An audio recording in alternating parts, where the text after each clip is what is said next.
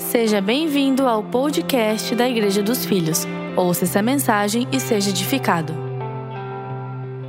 Vamos falar sobre os negócios do papai? Você sabe que todos nós temos um pai progenitor, né? Eu estava aqui falando sobre pai, eu já estava quase aqui entrando na mensagem, porque eu, eu, eu amo pregar, eu amo falar de Deus em datas específicas, especiais, e essa data é uma data memorável, ainda mais para nós que somos a igreja dos filhos que temos a nossa maior identidade sermos filhos amados do Pai Celestial. E hoje é o dia que a gente lembra disso, a gente lembra dos nossos pais aqui na terra. E é óbvio, trazemos uma referência do Pai eterno. Todos nós, sem exceção, temos um Pai, aquele que foi o progenitor, aquele que cedeu o DNA. Talvez você diga assim: ah, pastor, meu pai não foi presente. Ou talvez você diga assim: pastor, nem conheci, eu nem sei quem foi o meu pai. E por causa dessas situações, você tem até uma imagem negativa acerca da paternidade de Deus. Com frequência eu atendo pessoas que não conseguem se relacionar com Deus Pai, justamente por causa da sua história de relacionamento com o Pai aqui na terra. Mas talvez Deus te trouxe aqui para esse ministério exatamente para corrigir essa imagem errada que você tem acerca do seu pai. Essa provavelmente é a primeira coisa que Deus quer fazer na tua vida restaurar a tua visão, para que você consiga olhar para os céus e se relacionar com um Pai amoroso, com um Pai bondoso, com um Pai presente, que nunca falhou e nunca vai falhar. Esse é o nosso Deus. Por isso eu gosto do texto de Hebreus, ele diz assim, no capítulo 13, verso 5: De maneira alguma te deixarei, jamais te abandonarei. E depois em Mateus 28, 20, ele diz assim: Eis que estou convosco todos os dias, até a consumação dos séculos. Você pode crer que o seu pai jamais te abandonou e jamais vai te deixar. Você crê nessa verdade? Amém? Dê um glória a Deus por isso. Então pronto, essa é uma boa maneira de introduzir o teu coração na mensagem. Porque agora nós vamos ler aqui a passagem bíblica, o famoso Sermão do Monte, palavras de Jesus, em que ele está apontando para o Pai. Ele vai falar algumas algum, alguns gestos que o Pai tem de amor para conosco. E qual deve ser a nossa resposta para o Pai? Então acompanhe comigo Mateus no capítulo 6, a partir do versículo 25. Palavras de Jesus. Por isso vos digo: não andeis ansiosos pela vossa vida, quanto ao que haveis de comer ou beber, nem pelo vosso corpo, quanto ao que haveis de vestir. Não é a vida mais do que o alimento? Não é o corpo mais do que as vestes? Preste atenção. Parece que Jesus está escrevendo para a sociedade joinvilense 2022. De tão atual que é isso aqui. Ele começa assim: Não andeis ansiosos. Em algumas versões diz assim: Não ande preocupado demasiadamente. Você sabe que nunca houve na história da humanidade tantas crises de ansiedade, transtornos provocados por aquilo que ainda não aconteceu. Ora, o que é a ansiedade? Ansiedade é a dificuldade que você tem de lidar com o seu futuro.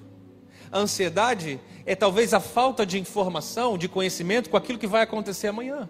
Então você não sabe se vai ter para pagar aquele boleto. Você não sabe se a venda vai entrar, você não sabe se o contrato vai fechar, você não sabe se o diagnóstico vai ser positivo, se vai ser negativo. Então você fica ansioso.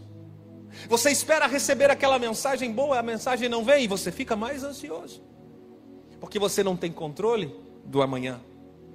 E nunca houve tantos transtornos emocionais e doenças até físicas causadas inicialmente por uma crise de ansiedade. E você sabe o que acontece no mundo espiritual? Porque eu estou falando aqui de alguns pontos na alma, no corpo físico, mas espiritualmente, pastor, o que, que a ansiedade provoca? A ansiedade enfraquece a sua fé. Tem algumas pessoas anotando, então guarde isso aqui no seu coração. Eu já estou ensinando, amém? Você que está online comigo, escreve aqui embaixo no, no, no chat aqui. A ansiedade enfraquece a fé. É isso que ela provoca no mundo espiritual, na tua vida espiritual. A ansiedade ela ela ela esmurrece, ela é como ela vai deteriorando aos poucos, ela vai corroendo a sua fé. Talvez você veja de um grande encontro que você teve com Deus. Talvez você disse hoje, a partir de hoje a minha vida mudou. Mas aí quando você vê, você já está sendo atacado pela ansiedade. E aquela fé que estava lá no alto, ela já começa a se enfraquecer. Ela começa a baixar. Ela começa a vir o desânimo, começa a vir o medo, começa a vir a incerteza, começa a vir as dúvidas. E eu vou te mostrar isso aqui na Bíblia. Como que a pequena fé começa com ansiedade demasiada. Mas vamos continuar a leitura, no verso 26. Observem as aves do céu. Não semeiam, nem colhem, nem armazenam em celeiros. Contudo, o Pai Celestial as alimenta. Não tem vocês muito mais valor do que elas? Quem de vocês, Igreja dos Filhos, por mais que se preocupe, pode acrescentar uma hora que seja a sua vida? Por que vocês se preocupam com roupas? Porque você só vai ficar contente quando você comprar aquela, aquele tênis Dolce Gabbana, aquele Louis Vuitton, mulher, que tanto você deseja. Porque você se preocupa com roupa, Jesus está dizendo: veja os lírios, e veja os lírios que crescem no campo, eles não trabalham, nem tecem.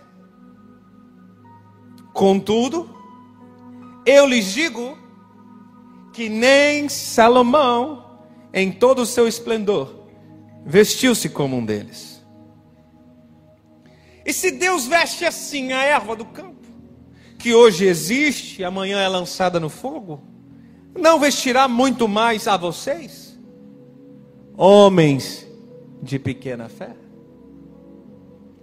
Percebe que ao final do discurso, Jesus aponta para a pequena fé. Que ela começou com o quê? Com a ansiedade, com uma preocupação demasiada. Então, ele está apontando agora o resultado daquela preocupação. Pequena fé. E se a gente pegar aqui a janela do verso 30, põe para mim de novo aqui, só o versículo 30. Se a gente pegar só esse versículo aqui, tem coisas profundas aqui. Eu vou te ensinar pelo menos uma delas. A pequena fé, escute isso. A pequena fé, ela é o resultado da incapacidade de reconhecer o seu valor diante de Deus. Se você não entendeu, eu estou falando sobre o conhecimento da sua identidade de quem você é para Deus. A pequena fé, ela é resultante da falta de conhecimento do valor que você tem. Então, eu venho falar do valor que você tem. Ah, eu venho falar do valor Eu vim aqui falar do valor que você tem. Porque Jesus está dizendo assim: olha, observe a erva do campo que hoje existe, amanhã não existe mais. Será que você não vale muito mais do que ela? Será que você não vale muito mais do que o passarinho? Você não reconhece quem você é em Deus. Então aqui está tratando-se de um processo de identidade talvez um problema de autoestima, talvez uma carga pesada que você leva, de autocondenação, de autoflagelo. E você não consegue reconhecer o valor que você tem para Deus. Então você acha que não vai ser provido. E aqui a gente agora entra na segunda etapa, porque a falta de identidade, ela provoca em você desconfiança do que Deus pode fazer na sua vida. Então você para de confiar você não tem mais o mesmo entusiasmo, a mesma certeza de que o Pai é presente e é abençoador. Então Jesus completa no verso 31. Portanto, não se preocupem dizendo: o que vamos comer? O que vamos beber? O que vamos vestir? Pois os pagãos é que correm atrás dessas quem são os pagãos? Saberia me dizer? Pagãos são aqueles que não conhecem a Deus e aqueles que não estão preocupados em cumprir a vontade de Deus. Quem está me ouvindo aí? Os pagãos é que correm atrás das coisas supérfluas, secundárias. Os pagãos que não conhecem a Deus, o valor que tem em Deus, é que correm atrás das bênçãos, dos acessórios, e não do Criador. Compreende isso? Então ele continua no versículo 31, ó. Os pagãos correm atrás dessas coisas, mas o Pai Celestial sabe que vocês precisam de todas essas coisas. Aleluia. O Pai sabe do que você precisa. Isso não te anima? O Pai sabe de tudo o que você precisa. Ele sabe. E Ele deseja te abençoar. Ele conhece. E o coração de Deus está inclinado em te abençoar. Isso não te faz sentir melhor? Isso não alegra o teu coração? Isso não acende uma centelha de esperança dentro de você? Porque eu olho para Deus como Ele é carinhoso. Deus é um Deus de detalhes. Então Jesus diz assim: se ele veste o lírio com sua beleza, quanto mais os teus filhos, quanto mais a quem? Ele é detalhista. Se ele cuida dos lírios, que aqui é a representação da flora, toda a natureza vegetal. Se ele cuida dos pássaros, que é aqui a representação da fauna, toda a natureza animal. Se ele cuida de cada detalhe da natureza, você acha que ele não vai cuidar do filho amado que ele tem? Aquele que foi comprado com preço de sangue? Você acha que ele não vai dar atenção para a filha que humildemente reconhece e se achega a Deus em oração? Deus, diga assim comigo: Deus é detalhista e amoroso. Eu lembro quando eu tinha uns 12 ou 13 anos, talvez. Eu passava com minha família uma dificuldade muito grande. Era tudo muito difícil para nós. Nós morávamos atrás de uma igreja, num quartinho que cederam para nós, um quarto e uma cozinha. E era tudo que nós tínhamos. Nós tínhamos que cuidar da limpeza da igreja e vivíamos uma situação de muita dificuldade. Tudo era bem contadinho. Tudo era bem contadinho. E os meus amigos ali da igreja, a grande maioria deles eram muito bem de vida, é classe média. E eles se divertiam no final de semana, saíam com os pais, iam para o shopping. E aí eu lembro que teve a moda, não sei se você pegou essa época, se teve aqui em Joinville, porque essa época eu morava em São Paulo. Mas teve a moda do patins inline. Hã? Lembra disso? Quem pegou essa moda do patins? Do patins? Esteve aqui em Joinville, é? Aí você. Eu sei que a minha esposa andou uma época de patins, né, Daiane? Mas teve uma época que era moda, assim. A galera toda ia para o colégio de patins e, e, andava na rua depois, assim, à noite, quando baixava o movimento do trânsito. E todos os meus amigos da igreja, todos eles ganharam patins em lá. E aí chamavam para se divertir num sábado à tarde, num domingo à tarde. Vamos lá, vamos andar de patins na frente da rua, aí na rua da igreja. Eu falava, eu vou lá ver vocês. eu vou lá ver vocês. E eu lembro que eu fiquei muito triste, eu fiquei assim, triste. Falei, Deus, por que, que eu nunca tenho nada? Por que, que eu não posso ter, sabe, nada, nada, nada, nada? Porque tudo que a gente tem é de doação e é porque a situação é tão difícil. E eu estava muito triste, minha mãe viu. Que eu vim chorando para casa, não consegui ficar lá fora com com os amigos. E a mãe perguntou: O que, que você tem, meu filho? Eu falei: Ah, mãe, a gente não tem condição de ter nada, então eu não vou pedir para vocês um patins, porque eu sei que vocês também não têm condição de me dar. Mas aí minha mãe me ensinou aquilo de mais poderoso que ela podia me ensinar. Ela disse assim: Filho, ora. O seu papai aqui realmente não tem condição.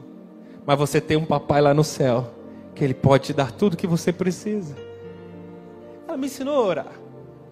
Dentre tantas coisas poderosas que ela me ensinou, ela ensinou a orar. E eu falei, mas será, mamãe? Jesus tem tanta coisa mais importante para se preocupar na terra? Será que ele vai pensar num patins para um moleque? Ora, peça ao seu pai, papai do céu. Poucos dias depois, menos de uma semana depois, menos de uma semana depois, antes do culto começar, uma irmãzinha bateu lá na porta de casa. A gente morava no fundo da igreja. Uma irmãzinha bateu na porta de casa. E ela disse assim: Deixa eu falar com o Tiago, dona Mônica. Traz ele aqui. E ela estava com o braço assim para trás, escondendo alguma coisa. Ela disse assim: Eu fui comprar um patins novo para minha filha, que dela quebrou. E quando eu estava na loja, na hora de pagar a conta, o Espírito Santo falou comigo: Leva um para o Tiago também.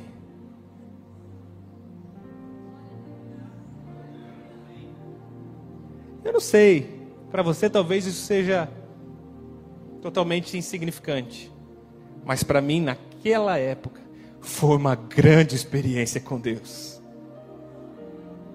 Aí ela tirou aquilo de trás assim, e ela falou: Eu espero que seja o seu número. Aí eu disse para ela: Se não for, eu faço ser. Fica tranquila. Quando ela me entregou, eu só sabia chorar e agradecer a Jesus e agradecer a Jesus. Menos de uma semana. E a partir daquilo ali eu falei: Pai, como o Senhor é bom, como o Senhor é detalhista, como o Senhor se preocupa com o pedido de uma criança. Quantas experiências você tem assim com o seu pai? Quantas coisas você poderia entregar a ele, pedir, abrir o seu coração? Quantas coisas ele deseja cuidar de você, mostrar que ele é detalhista e amoroso. Sabe, não se trata do que ele pode dar, mas se trata de quem ele é. Ele é pai presente. Ele é pai presente. E mesmo que ele te diga um não, mesmo que ele talvez fique em silêncio, você precisa entender que ele sabe tudo o que você necessita. Então, deixa eu te falar sobre isso, porque eu vejo muitas pessoas com dificuldade de entender o não de Deus. Então você pede, pede e Deus diz não. Você precisa entender que o não de Deus é uma proteção. Escute o que eu vou te ensinar. Amar não é dar tudo o que o filho quer.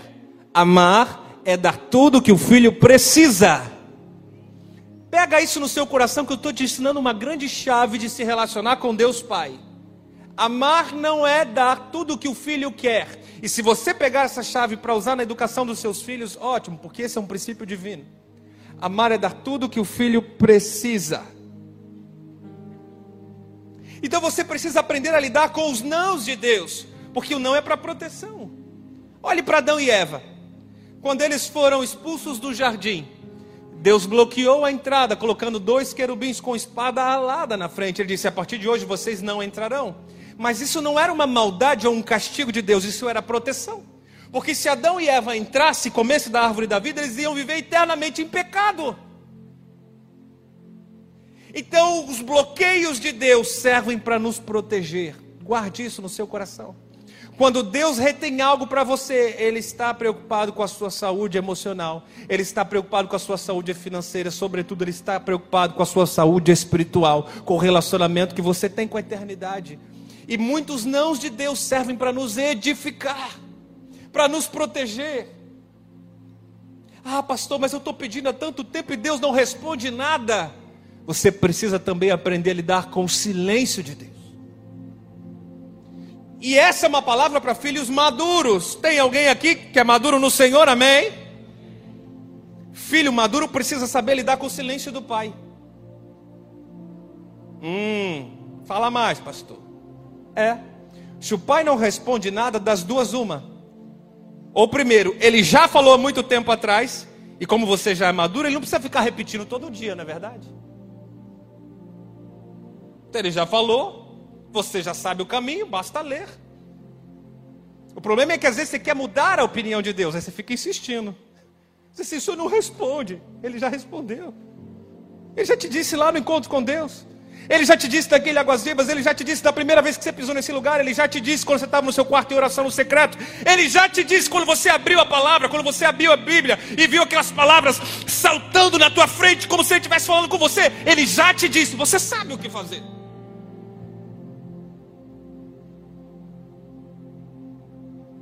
Ou Deus está quieto, porque você já sabe o que fazer, ou Deus está quieto porque você é maduro o suficiente para Deus te dar corda. Ele diz assim: Filho, você a partir de hoje é um abençoador. Você não precisa mais correr atrás de bênção, porque você carrega em você a bênção de Abraão. E todo aquele que te abençoar será abençoado, e todo aquele que estender a mão vai receber, porque você se torna um abençoador.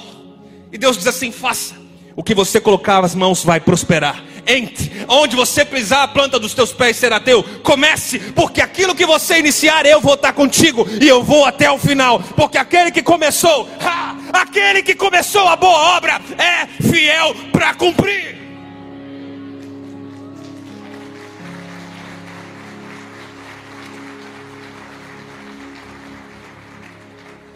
O silêncio de Deus também é uma resposta.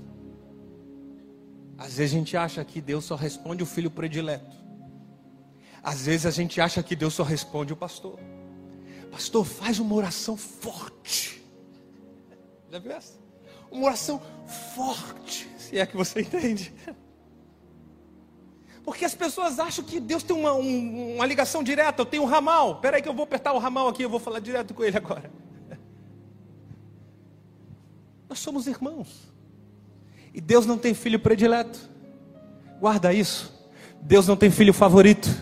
Por favor, anote isso, escreva isso. Deus não tem filho predileto, ele não tem filho favorito, ele não tem aquele que ele ama mais. Ele diz assim: esse aqui é tão bonito, eu vou abençoar mais ele. Diz assim: esse aqui é tão legal, tão gentil, mas esse vai receber mais. Deus não tem isso. Ele não tem favoritismo. Agora aprenda: Deus tem filhos íntimos. Diferente. Ele tinha doze.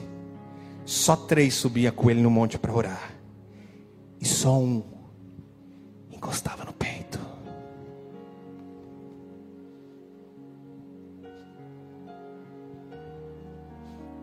Quem você quer ser? O pai tem íntimos. Pai tem íntimos que são aqueles que se envolvem mais com os negócios do Pai. Não é que ele foi mais abençoado, não é que ele foi mais. Ele foi escolhido. Nós somos o escolhido de Deus. A igreja, nós estamos todos no mesmo patamar, na mesma unção, temos o mesmo espírito. Mas quantos desejam de fato serem íntimos do Pai? Quantos desejam de fato conhecer o coração do Pai? Então você se preocupa com o que o Pai sente. Você não está preocupado em expor os teus sentimentos para o Pai. É quando você entra no secreto e diz assim: Papai, o que, é que o Senhor está sentindo sobre mim? O que o Senhor está sentindo sobre a igreja? O que o Senhor está sentindo sobre o Brasil? Íntimo. Poderia falar só sobre isso. De tantas coisas que a gente tem para falar. Eu estou preparando o terreno aqui, eu estou igual Jesus, preparando o terreno, preparando o terreno para ele chegar agora no verso 33 e liberar essa chave poderosa. Acompanhe comigo, o verso 33, nós estamos no mesmo capítulo de Mateus. Ele diz assim: Mas buscai em primeiro lugar o reino de Deus e a sua justiça e todas essas coisas que eu falei aqui até agora, Jesus está dizendo assim: tudo que eu falei até agora serão acrescentadas. Irmão, eu sei você, isso aqui é, eu chamo isso aqui de a fórmula mágica da Bíblia. Tem gente que fica procurando as fórmulas, sete passos para sucesso, é, os três passos para a vida, a vitória. Irmão, se tem uma fórmula bíblica, é essa aqui, ó. Tá claro. Buscai em primeiro lugar o reino de Deus e a sua justiça. Se você simplesmente procurar fazer a vontade de Deus, Deus simplesmente garante tudo que você necessita para viver. Ele garante, porque se Ele cuida de toda a natureza, se Ele cuida de todo mundo, se Ele já tem, sabe, se Ele é detalhista com tantas coisas aí fora, quanto mais com o filho, quanto mais com a filha. Agora, o que é importante entender aqui? Vamos passar um prumo, porque é importante entender o que é o reino de Deus. Você vai, você vai dizer assim para mim, pastor, entendi. Eu tenho que buscar em primeiro lugar o reino. Ok, eu te pergunto, e o que é o reino? Se eu fizesse uma entrevista que perguntasse para 10 pessoas, provavelmente eu ia ter 10 respostas diferentes. Porque cada um tem uma concepção acerca do reino.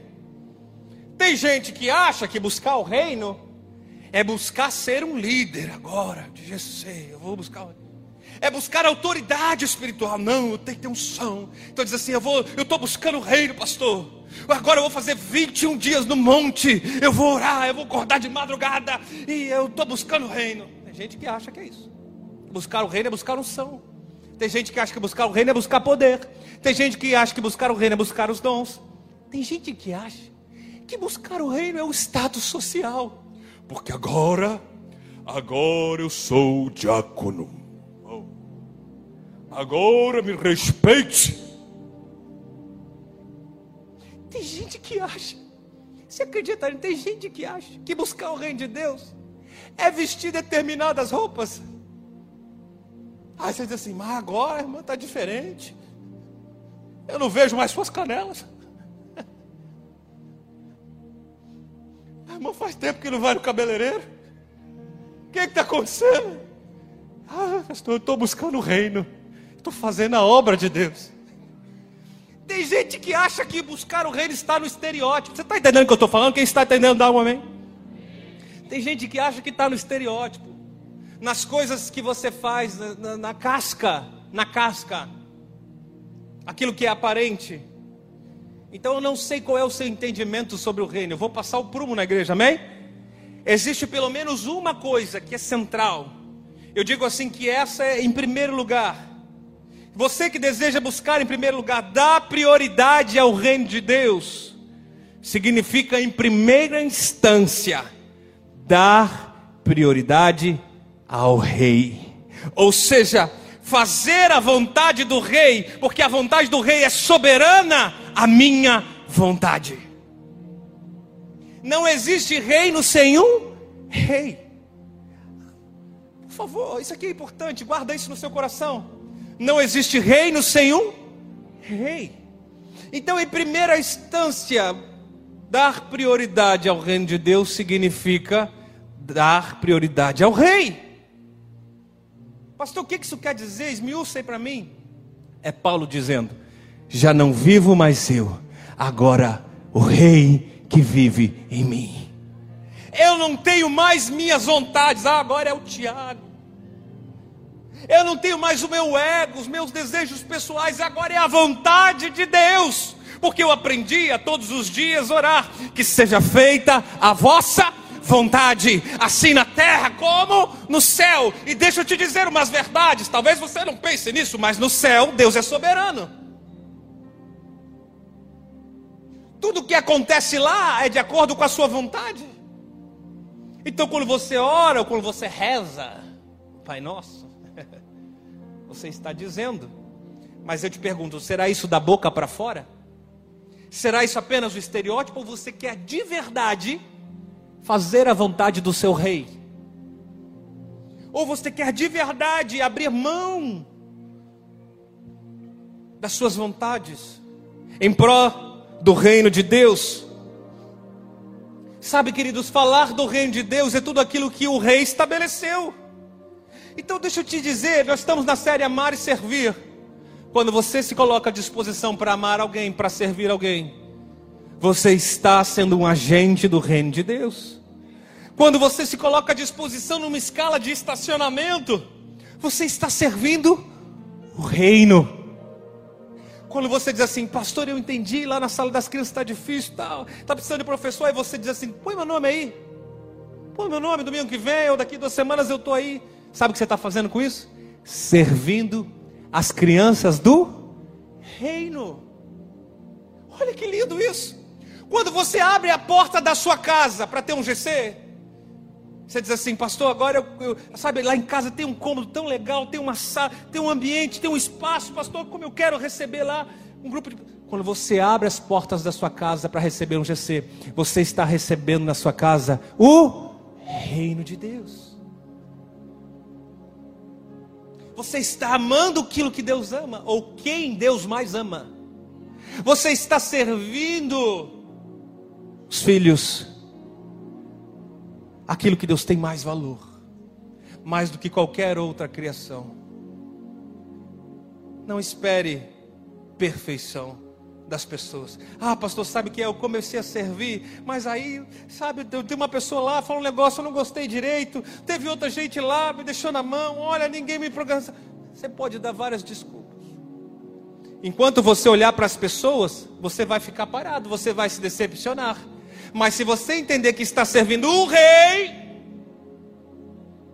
se você entender que você está lá amando pessoas, mas serve ao rei, seu coração vai ser diferente. Você vai superar, você vai perdoar.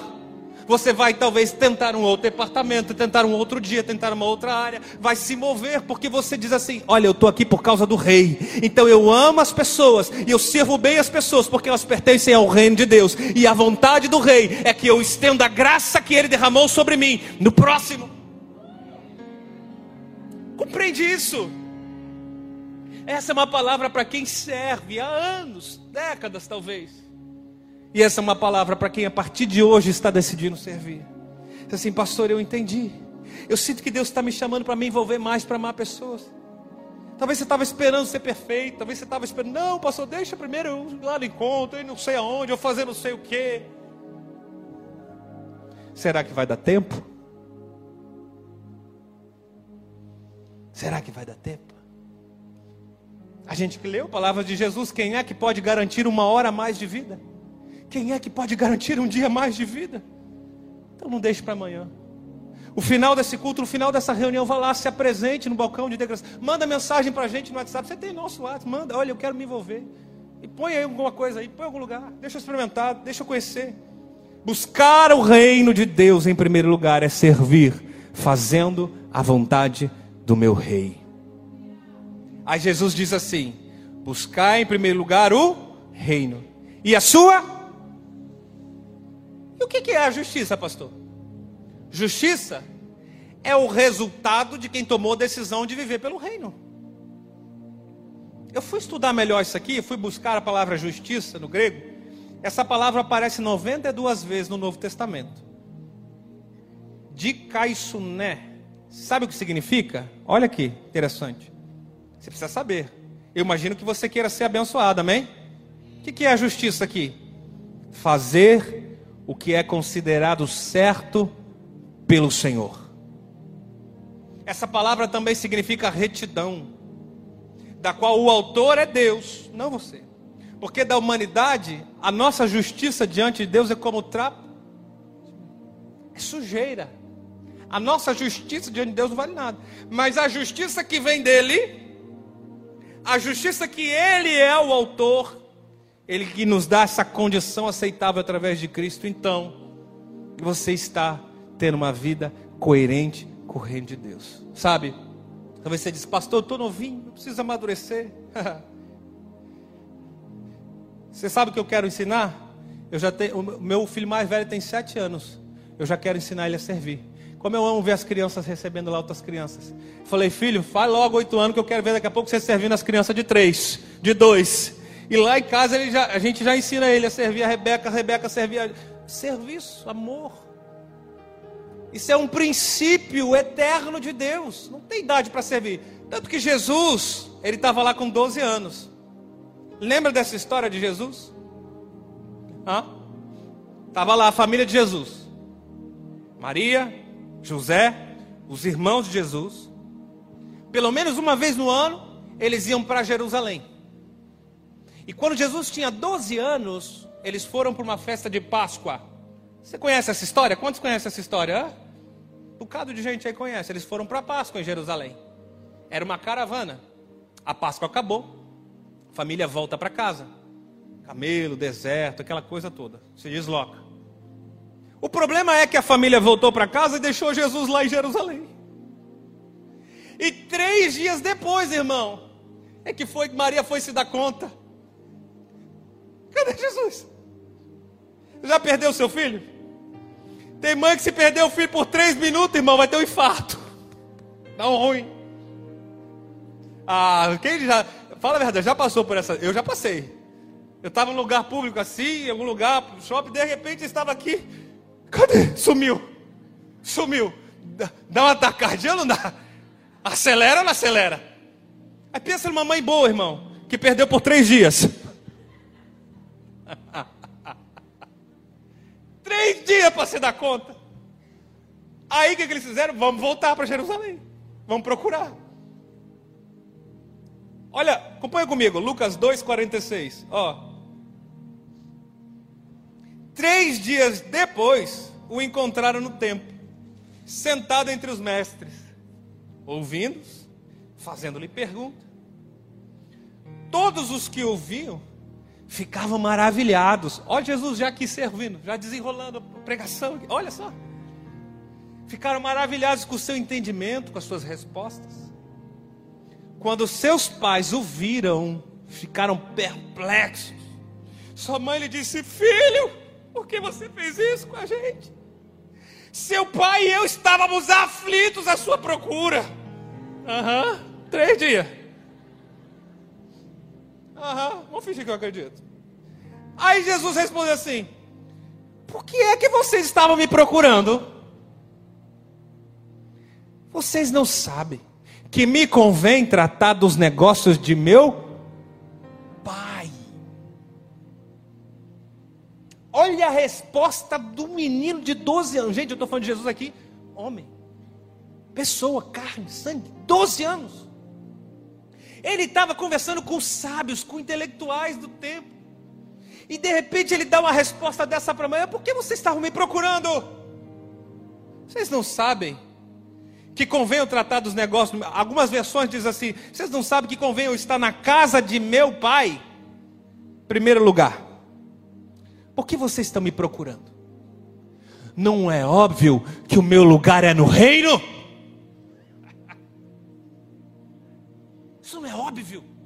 Meu lugar é aqui envolvido com as coisas de Deus? Segundo lugar, eu estou cuidando dos negócios do meu pai. A lealdade ao pai vem em primeiro lugar. A lealdade ao reino vem em primeiro lugar. Se for pregar isso aqui, vocês não estão prontos para ouvir. Que o primeiro lugar inclui primeiro lugar acima da sua família.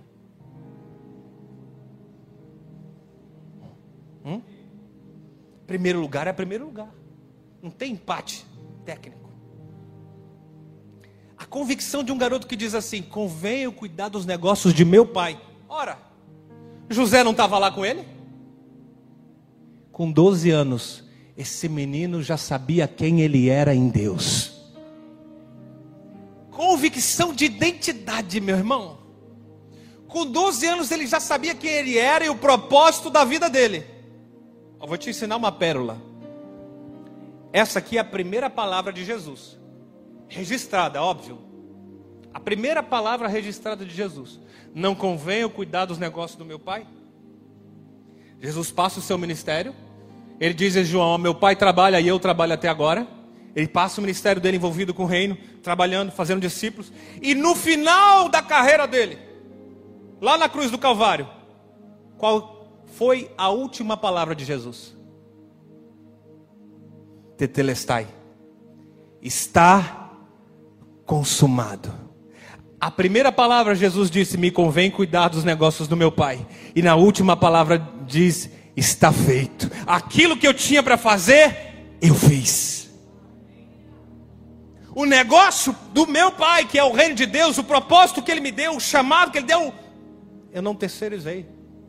Eu não abri mão, eu não fui omisso, eu fiz o que eu tinha que fazer. Não durou um mês, não durou um ano, durou décadas, envolvido com o reino de Deus, enquanto ele tinha fôlego de vida. Aleluia.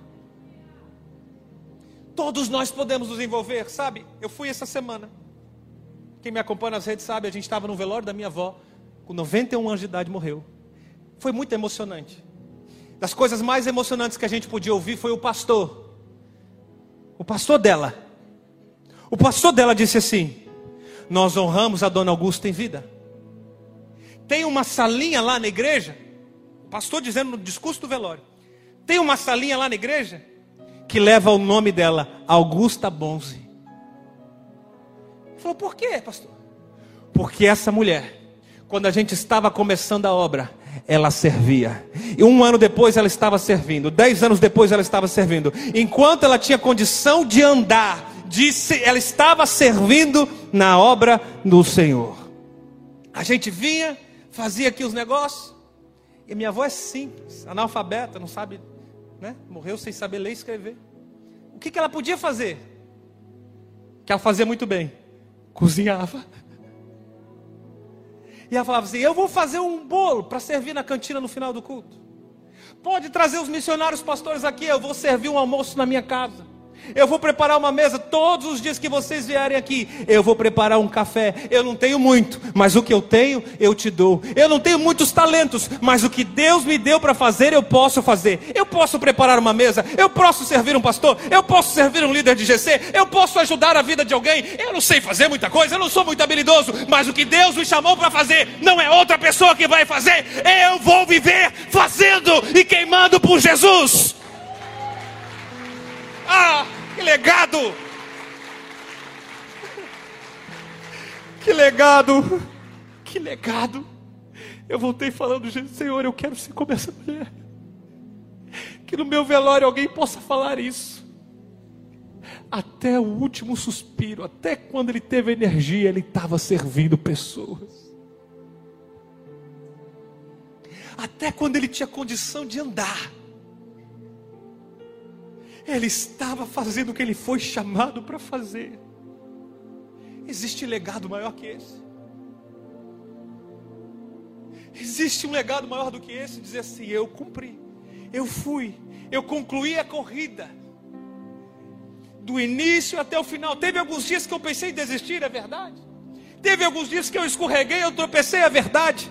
Mas Deus estava lá com sua mão de graça para me levantar e dizer: bora, filho, continuar a caminhada. Deus estava lá com sua mão de graça pronto a perdoar e dizer: Vamos embora, vamos para frente. Não chegou a hora de parar ainda, porque o tempo, a hora do parar é só Deus que sabe. Deixa eu te dizer uma coisa: todo trabalho que você se envolve no reino, os negócios do reino, que Jesus falou, todo o seu envolvimento no reino de Deus, é uma oportunidade de Deus te recompensar. Eu vou falar mais sobre isso domingo que vem. Eu vou ensinar mais sobre as recompensas de quem serve e como é bom nos, nós temos a oportunidade de servir. Uma coisa eu quero deixar o teu coração: no reino de Deus, você não serve para ter ou se aparecer. No reino de Deus você serve porque é filho amado do Rei. Se você guardar isso, você entendeu bem a mensagem. No reino de Deus você não serve para ser melhor do que alguém ou para ter mais coisas do que alguém. No reino de Deus você serve porque entendeu que é filho, que foi totalmente amado. E como Jesus com 12 anos falou, você vai dizer: Eu quero me envolver com os negócios do meu rei. Eu quero envolver com os negócios do meu pai. Se você tem esse desejo no teu coração, fica de pé no teu lugar. Eu vou orar com você nesse momento. Eu quero, Senhor completar a minha carreira de fé, de vida com Deus. Vem cá, time de louvor está aí? Vem cá, vamos adorar. Eu vou orar com toda a igreja agora. Como é bom falar sobre o reino de Deus. Buscai em primeiro lugar o. Buscai em primeiro lugar o. E a sua. Guarde isso. Esse é um bom versículo para decorar. E todas as coisas que você necessita vos serão. Quantos recebem essa palavra? Quantos recebem? Quantos recebem? Agora você não faz por causa das coisas que você que serão acrescentados. Você faz por causa do rei. Você faz por causa da justiça do rei. Esse é o evangelho de forma mais simples, pura, natural. Primeiro você é perdoado, você é atraído pela graça, você entra no reino. Como Jesus disse para Nicodemos, olha, não pode entrar no reino se não nascer da água e não nascer do Espírito. Então você entra no reino. Em segundo passo, você é convidado para trabalhar no reino. Jesus está convidando a todos aqui a trabalhar no reino, amém? Porque você é filho do rei. E em terceiro passo, ele te recompensa, porque ele é fiel galardoador. Ele é galardoador daqueles que o buscam. Buscar em primeiro lugar o reino é a justiça de Deus. Eu sei que tem muita gente aqui que precisa aprumar o seu coração, então convido você a fechar seus olhos, a falar com o Pai. O que é que você tem no seu coração para Vamos, o que é que você tem no seu coração? Para apresentar a Deus.